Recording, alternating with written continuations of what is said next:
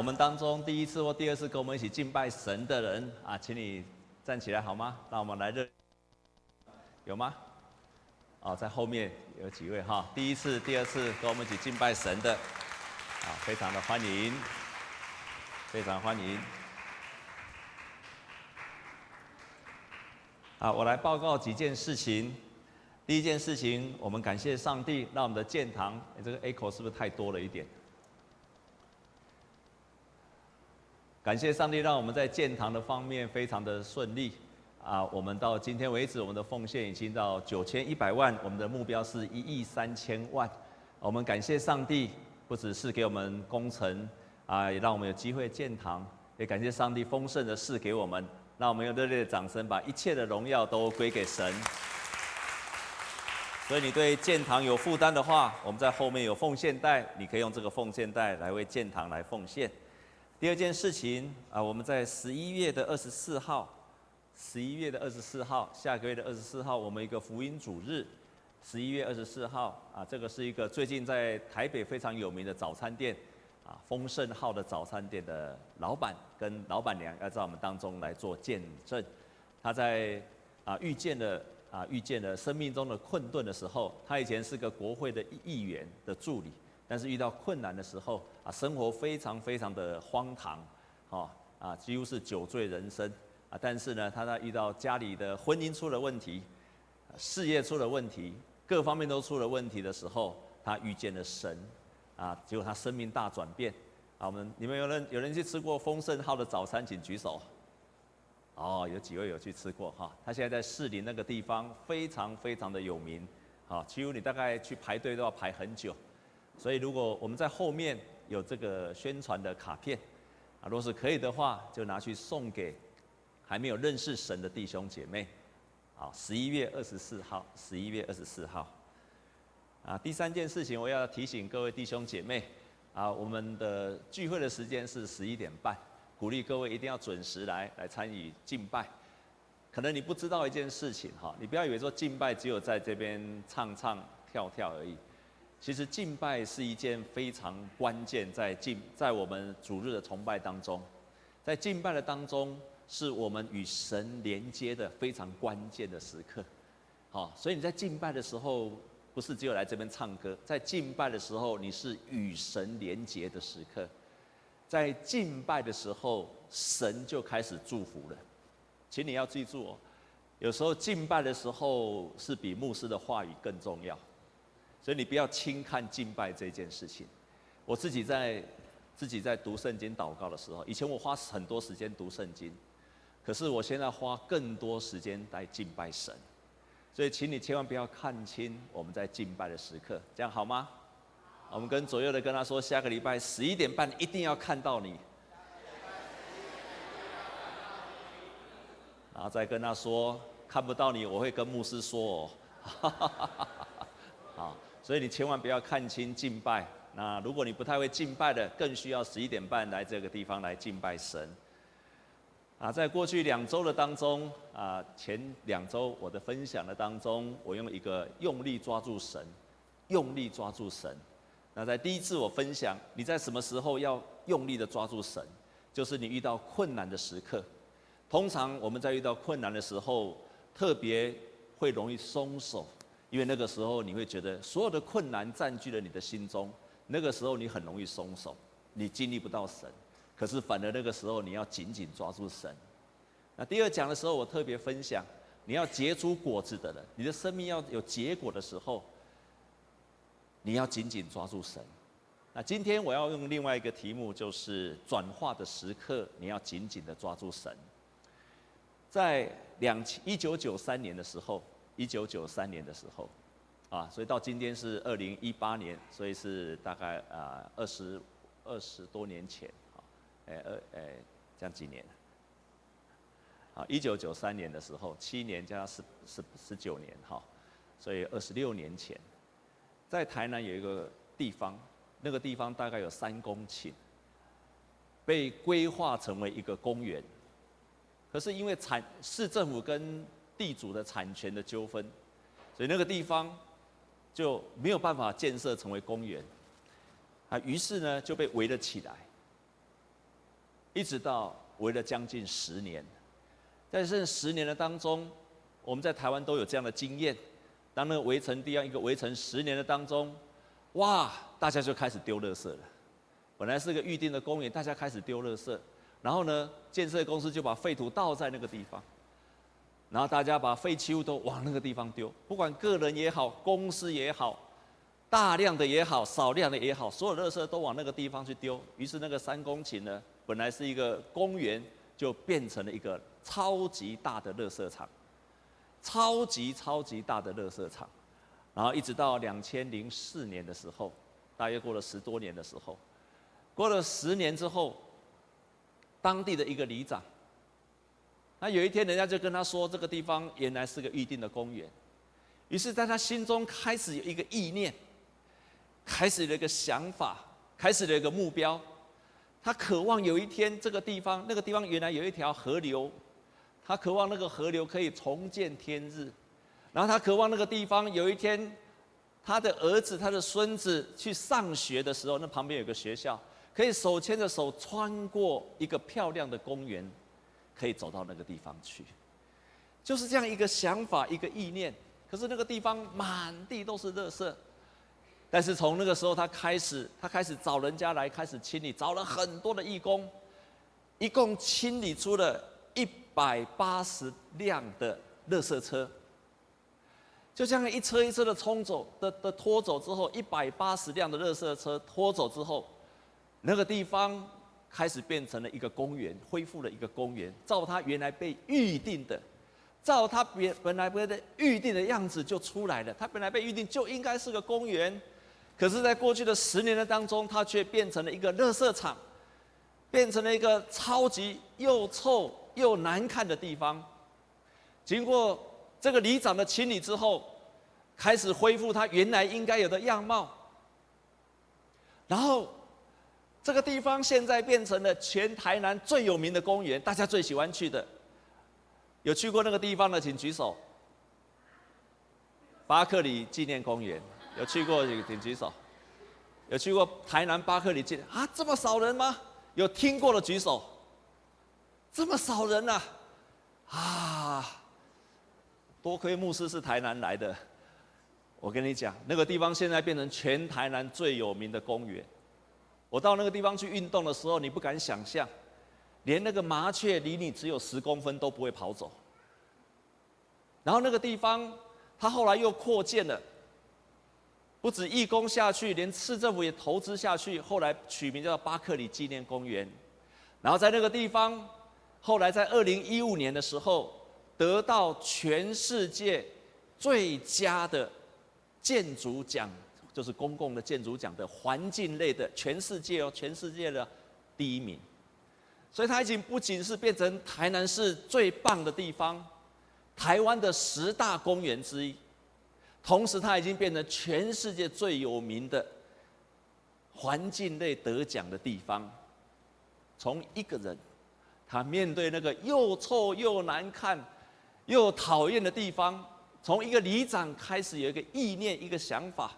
面对这么庞大的一百八十、一百八十辆垃圾车的垃圾所堆积起来的地方，一个人面对这么一个又臭又艰难又难看的一个环境，开始有这样一个意念，他坚持了下来。如今，他成为全世界有名的地方。亲爱的弟兄姐妹，我们生命都会有一些艰困的时期、决定性的时期、重大的时期。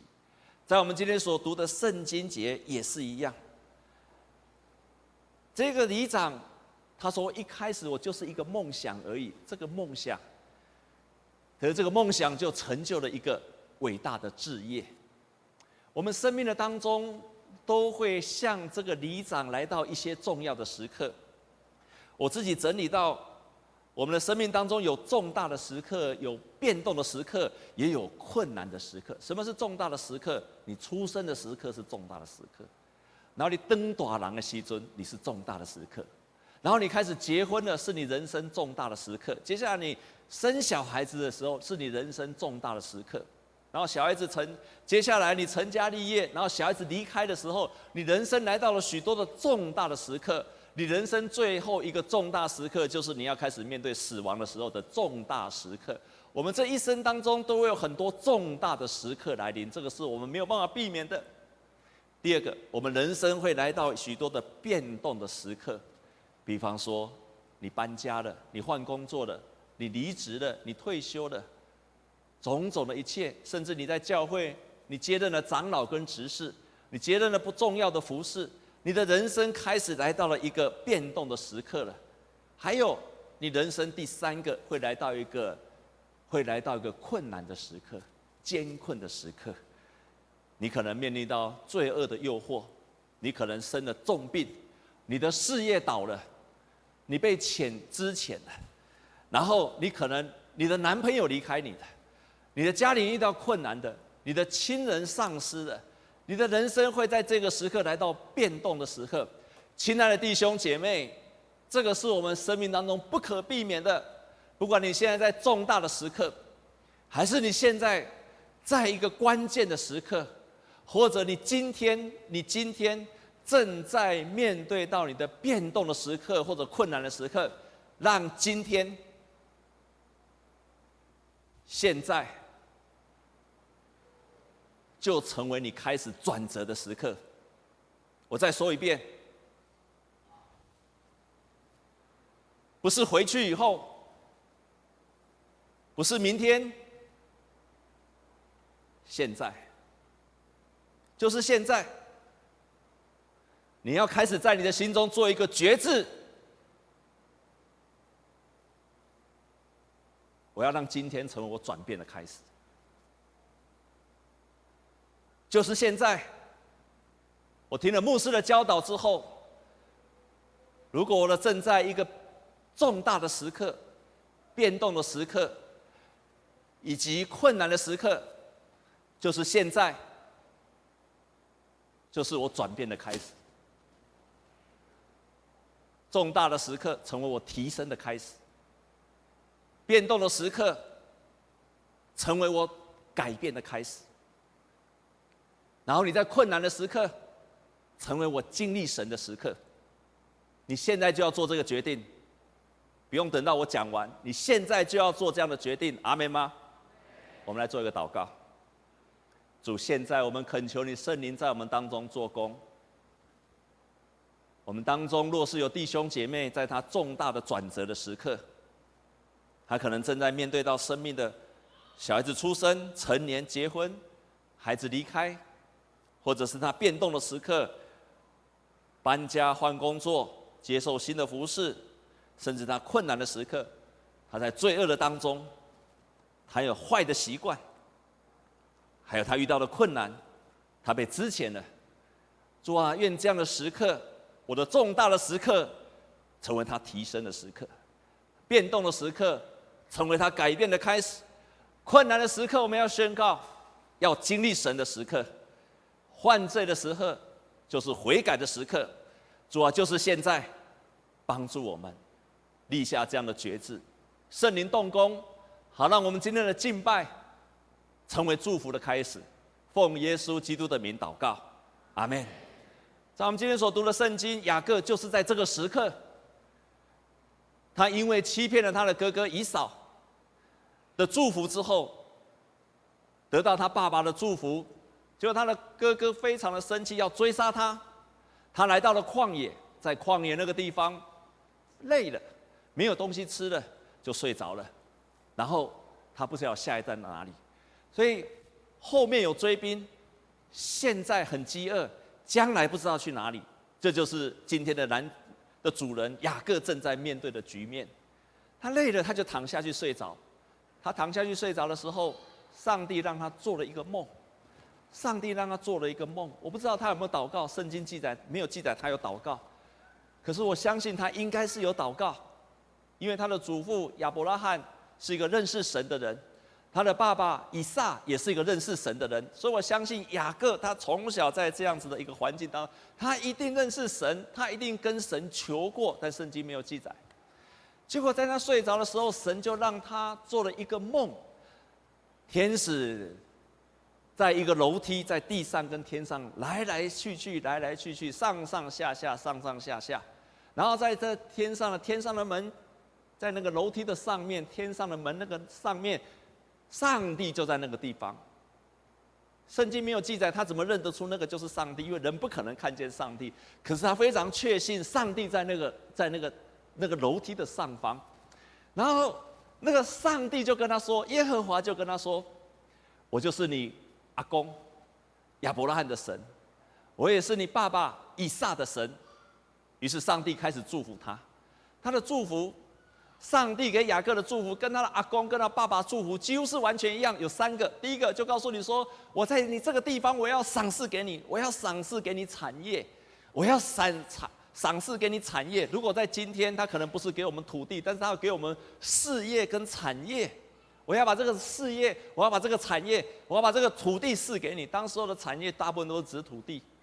我要把这个产业赐给你。第二个，我要赐福你的子孙，你的子孙要多如天上的星、海边的沙。我要祝福你的子孙。然后第三个，我要祝福你，让万国万民因为你有蒙福。简单讲，就是你要成为所有的人的祝福。上帝给雅各这三个祝福。我们跟左右的人跟他讲说，这个祝福也要临到你。然后当这个祝福临到的时候，当他跟他讲的时候，亲爱的弟兄姐妹，当上帝把在给他的阿公亚伯拉罕的祝福跟他讲了，然后在以撒的祝福也跟他讲了，可是这个祝福在亚伯拉罕他阿公的时代就说了要给他的子子孙孙，可是这个祝福并没有临到雅各的身上。我要再说一遍，亚伯拉罕的祝福是在好久以前上帝就给他的，而且这个祖分，这个祝福要临到他的子孙。可是，在今天之前，在这个伯特利之前，这个祝福并没有临到雅各的身上。也就是那个祝福，我们当中，如果你信主一段时间，你的阿公是基督徒，你的爸爸是基督徒，我今天很慎重的跟你说。他们的祝福不会临到你的身上，直到你遇见了神。雅各就是当他遇见了神之后，在那个伯特利的地方，他看见那个天开，看见上帝之后，上帝亲自对他说说的话，跟他的阿公、跟他爸爸讲的祝福是完全一样。在那一刻，他才领到、领受到、开始、开始领受到神的祝福。我用一个很简单的比喻。我们今天大家都住在大台北，我们在台北地区，请问你家的水从哪里来的？大部分都是从翡翠水库来的。可是翡翠水库那个地方水多得不得了，可是它永远不会淋到你身上。如果你家没有水管，你家没有水龙头，再大的水都不会淋到你的身上，除非你那个水管有接通，翡翠水库的水才会淋到你的家里面，不然。翡翠库的水库的水永远跟你隔绝。如果你没有装水管，你没有缴水费，你没有装水龙头，永远不会淋到你的身上。雅各在那个时候才第一次遇见了神，那个时候祝福才开始淋到了他身上。圣经历代志下十六章九节说：“耶和华的眼目遍察全地，要显大能，帮助向他心存诚实的人。”弟兄姐妹，我告诉你，我告诉你一个很棒的福音：神时时刻刻都预备要祝福我们。神时时刻刻都预备要祝福我们，可是你领受不到。我要再说一遍：神时时刻刻都要预备要祝福我们，可是为什么有的人领受得到，有些人领受不到？很简单，每一天上帝都下。下雨，每天上帝都出太阳，可是只有那些耕种的人，他所种的田地会结出果实出来。如果你的田地像那个巴克里纪念公园的前身一样，到处都是垃圾场，到处都是垃圾场，到处都是垃圾的话，那么我可以跟你讲，每天出太阳，每天下雨，那个地方永远都还是垃圾。巴克里纪念公园还是垃圾，如果没有人去清理那个地方。如果没有人去把那个用一百八十辆的垃圾车把它清走，然后开始种植的话，我可以跟你讲，巴克里纪念公园到今天都还是垃圾场。可是事实上，每一天都在出太阳，每天都在下雨呀、它还是垃圾场。如果如果你跟神隔绝了，你的心又臭又难看，永远都是垃圾场。神随时要预备的祝福不会临到你的身上的。雅各到了这个地方的时候，他经历了神，他的第一个反应就是，他就惧怕。他说：“这个地方是何等可畏。”这个地方是神的殿，是天的门。雅各惧怕，他第一个反应是惧怕。他说：“就是这个居然是神的殿，天的门，我怎么会不知道？他之前都不知道，但是那一刻就知道了，因为上帝的启示了他，上帝告诉他的，启示了他的。弟兄姐妹，有一个很有名的圣经学者大卫鲍森，很多人也许在。”影片上看过他的查经，也看过他的书。他是很有名的英国的学者，写了很多很多的书。他在那一本书叫《使徒行传》的注释的当中，他在里面描述一段说：“他说，我们祷告的时候，若不是为了将超自然连接到自然，那我们是在做什么啊？”如果我们敬拜神的时候，不是为了寻求让超自然跟这个自然的世界能够结合在一起，那我们到底在敬拜什么？我们是一个有血有肉，是臣服于这个自然界的限制的人，我们是肉体的人。可是呢，我们虽然住在这个物质界，但是我们却在寻求超自然的，让超自然跟自然的连接在一起。我们的祷告让。超自然跟我们这个活着在自然界连接在一起。我们敬拜神，为什么我鼓励大家？你一定要早点来敬拜，因为我们在敬拜神的时候，让超自然的世界跟我们活在的世界，因为敬拜而连接在一起。哈利路亚！雅各就在那个时候，他经历到这个是神的殿，天的门，天的门打开了。其实雅各他并没有祷告。可是神来找他，来启示他。但是对我们来讲，我们可以主动寻求神。你要寻求神到了个什么地步？你要寻求到神到什么地步？寻求到神，你要敬拜神到什么地步？你要祷告到什么地步？让那个超自然的力量临到你的身上，让那个天开了，像雅各的天开了一样。然后你开始产生了什么？雅各看见天开的时候，他第一个反应说。敬畏神，我们一起来读这一节的圣经节好吗？我们来读第十七节，我们来读十六节跟十七节，我们来读第十六节跟十七节，我们大声来读，预备起。雅各睡醒了，说：“耶和华真在这里，我竟不知道。”十七节就惧怕，说：“这地方何等可畏！这不是别的，乃是上帝的殿，也是天的门。”亲爱的弟兄姐妹。如果你能够祷告到一个地步，敬拜神到一个地步，说耶和华在此，就对了，天的门就打开了，神的殿就在那里，不是在礼拜堂而已，不是礼拜堂是神的殿，你祷告的地方，你寻求神到一个地步，你发现神原来跟我同在，神就在我的身边，天的门打开，这个地方我祷告的地方就是神的殿的时候，那个超自然的能力就临到你的身上。多么棒的一个，多么棒的一个恳求！一个很有名的宗教心理学家，叫做 William James，他写了一本书叫《宗教经验之种种》。这个人他专门研究很多基督徒，他们经历神的经验，然后去访谈，把这些人的经验给写下来。啊，出了一本书，中文也有翻译，这么厚的一本书，这么厚的一本书。他就说了一句话，他说他在访谈的经验当中，他发现到，这些人他们一共有三个经验，这些所谓经历到神的人当中有三个经验，第一个经验就是他们敬畏、害怕，就像雅各一样，原来神在这个地方，我竟然不知道，敬畏开始起来了，敬畏畏就是害怕。神与你同在，我竟然不知道，又尊敬又害怕，这是雅各的反应。然后第二个反应，这个 James 说，就是喜乐，喜乐。很大的喜乐临到这些人的身上。第三个就是从悲哀的当中转成喜乐。他说这是三个他所访谈到的经验。所以换句话说，雅各在那一刻是敬畏神，他经历到神的同在。我们经历神，我们是可以经历到的。在那个最困难的时候，雅各经历了神，成为他转折的开始。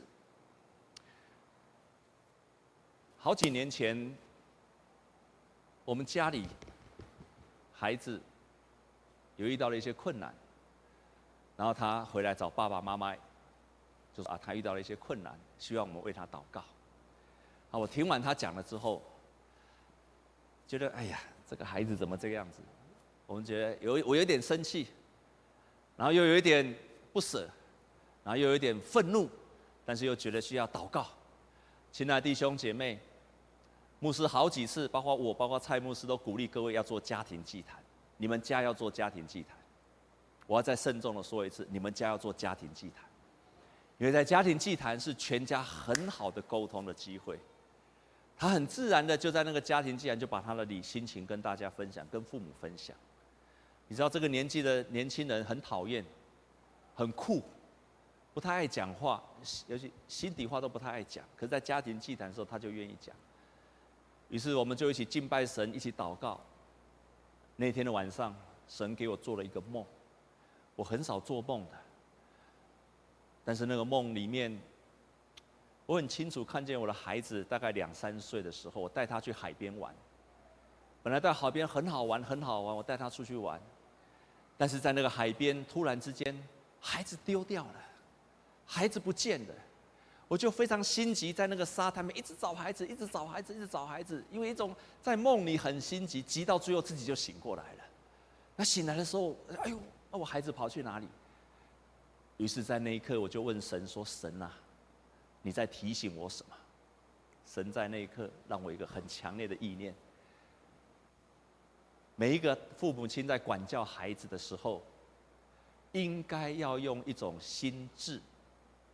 你首先要有一种一种心情跟态度，就是我要把孩子找回来。那一刻，我突然明白，于是神就帮助我们经历过那一次的困难。神那个超自然的能力、力量、启示，会在那些寻求他的人身上，在我们这些有限的自然界的受造物、受肉体所限制的受造物当中。那个超自然的启示，像雅各一样，会临到你的身上，一定会临到你身上的。接下来，雅各做一个祷告，他跟神说：“神啊，如果你给我平安，你给我平安，给我吃，给我喝，给我穿，然后把我平安带回到我的父家，离开又回来的时候。”我就把这个地方变成神的殿，我在这他就立下柱子，然后我要把十分之一奉献给你，亲爱的弟兄姐妹，你还记得一开始上帝要给他的祝福是什么吗？上帝要给他的祝福是什么？上帝要给他的祝福是什么？产这个土地要赐给他，子孙要像海边的沙，然后你要成为万族万民的祝福。神给他的祝福是这么大。但是他跟上帝祷告说：“你只要给我平安，有衣吃有穿就好了。我再我再让你看得更清。神要给他做讲的，神给他讲的这么大。但是雅各只跟神说：神啊，不用，你只要给我这样就好了。你只要给我平安，有穿有吃就好了。你再注意看一遍，你再注意看一遍。神要给他的祝福，这个土地要这个，我蒙你。今天如果叶牧师跟你说。”你现在看得到长安东路看得到，全部都要师傅给你。第一银行啊，那个全部都要师傅给你。上帝已经这样讲，都要给你的。然后你跟神说：“神啊，拜托，你好啊吼，你给我一碗饭卤肉饭就好了。”如果是上帝，他会怎么想？我我一定要提醒你，我们常常只记住要一个神机。可是你忘记了，神要给你的是一生的祝福。可是我们会只在那个困难当中只求一个神机，我们会忘记了神是要给我们一生的祝福。但是很写实的，雅各在那一刻，他不要，他只要一个卤肉饭就好。上帝，你不用给我产业，你不要给我子孙，你起码好不好？罗巴崩汤加的后啊，一碗卤卤肉饭，还有什么？一瓶矿泉水就好了。你只要给我这样就好了，弟兄姐妹，你不要只要为了卤肉饭而忘记了神要给你的极大的产业。但是上帝也赐福给他，你可以跟神要神机，可是不要忘记了神是要祝福你的一生的。于是雅各就离开了。从此之后，从那一天，从那一天，从在伯特利那一天，他看见天开的那一天开始，雅各成为完全不一样死。去以后的人生，他人生所遇见的每一件事情，他都跟神紧紧的连接在一起。雅各去投靠他的舅舅，他的舅舅十次改了他的工资，骗了他十次的工资，随便给他任意改的工资。然后，本来他的舅舅说要把他漂亮的女儿嫁给他，没有想到洞房花烛夜那天才知道，原来是另外一个女儿，长得不太好看的女儿，失望透顶了。雅各离开他的故乡的时候，在伯特利几岁？有人推算说，那个时候大概七十七岁。所以我们当中七十七岁的人，请你不要丧志，好不好？雅各离开故乡的时候，在伯特利，有人说大概七十几岁，七十七岁左右。我们当中超过七十七岁的举手，七十七岁左，七十七岁。所以，我们当你千万不要看重，你不要轻看你的年纪，年纪大了。然后雅各他离开故乡到回来的时候，经历多少年？你猜猜看。当我们看了第二段的圣经，是雅各他离开了故乡，然后要回乡了。他回家的时候很勇敢的唱了《回乡的哇邓来西尊》，可是他心中充满了害怕。你知道他离开故乡再回来，有人推算，经过二十年了。那请问，雅各要回来的时候几岁了？九十几岁了。九十几岁了。在这个过去的二十年的当中，他被他的舅舅欺负。然后不断的欺负，然后欺骗雅各，骗他的哥哥以嫂。现在换他被骗了，可是很奇妙的，他被骗，他委屈的时候，他跟以前不一样了。他在每一个时刻，当他的孩子生不出来的时候，他说这是神的旨意，是神让他的老婆没有生出来的时候。然后呢，他的舅舅欺骗他的时候，他跟他说：虽然你欺骗我，可是其中是因为神让我。让你的产业能够兴旺起来的，你看见了没有？这个舅舅欺骗他，他却跟他舅舅说：“虽然你欺骗我，可是因为神与我同在，让你的产业兴旺起来。”这是神的儿女应该要有的志气，就是我到哪里，神就祝福我。阿们吗？你还做这个有志气的基督徒，神定义要赐福给你的，就像神定义要赐福给亚伯拉罕、以扫，现在要给雅各一样。你今天一定要有这样的志气。曾经我跟一个有一个姐妹，我们在 QT 的时候，她那天就跟我分享，她问她的先生说：“哎，你想，你想，上帝会不会祝福我们？会不会希望我们人生幸福？”她的先生回答说：“废话。”我们的儿子在那个地方，你希不希望你的儿子很幸福？我们在座当爸爸妈妈的，你有你希不希望你的儿子是过着很幸福的？希不希望？哎，阿林喜不希望是不？你一定希望你的儿女是幸福的，何况我们叫耶和华上帝叫什么天父？所以今天你要有一个观念，神定义要祝福你的，神定义要祝福亚亚伯拉罕，定义要祝福以撒，他也要定义要祝福他的孙子雅各。神定义要祝福你的。但是你必须学习去领受他，紧紧的抓住神。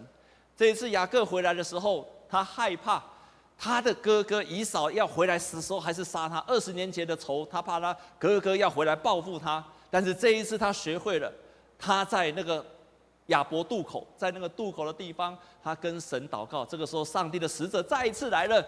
结果这次是雅雅各就跟这个使者打架，打来打去的时候，这个使者要跑走了，他居然抓住了他，然后跟他做一个伟大的宣告说：“你要祝福我，不然我就不让你去。”亲爱的弟兄姐妹，什么叫做紧紧抓住神？跟神抓住他，然后跟他说：“你要祝福我，不然我就不让你去。”上帝，你要祝福我，不然我就祷告不停。这个叫做紧紧的抓住神。你要祝福我，多么伟大的祷告啊！神的儿女可以抓住神，说：“神，你一定要祝福我，在我生命重大的转折时候，神你一定要祝福我。在我遇到要被我遇到困难的时候，你要抓住神，说神说神啊，你一定要祝福我，不然我就不让你去。在你遇到困难的时候，跟神抓住，神你一定要祝福我，我是恁囝呢，你是我的阿爸呢。”你不帮助我，下面帮助我，这是基督徒的权柄。你必须这样抓住神，直到神给你平安为止，直到在重大时刻你提升为止。亲爱的弟兄姐妹，就是今天，就是现在，要做这样的决志。神啊，给我祝福，不然我不让你离去。我们同心来祷告。天父，感谢你，你乐意的启示我们，你乐意的赐下能力给我们，你乐意的帮助我们，直到天开了为止。主啊，雅各在最困难的时刻经历了你，在人生困顿的时候经历了神。主啊，求你与我们同在，求你与我们的弟兄姐妹同在，帮助我们。在最困难的时刻经历你，在转折的时候经历你，让我们看见天开了，让我们敬畏的说：“耶和华在此，帮助我们，让我们经历到天开了，就是现在，就是现在。”奉主耶稣的名祷告，阿门。交易馆地下有预备爱餐，请大家一起到地下室享用，谢谢。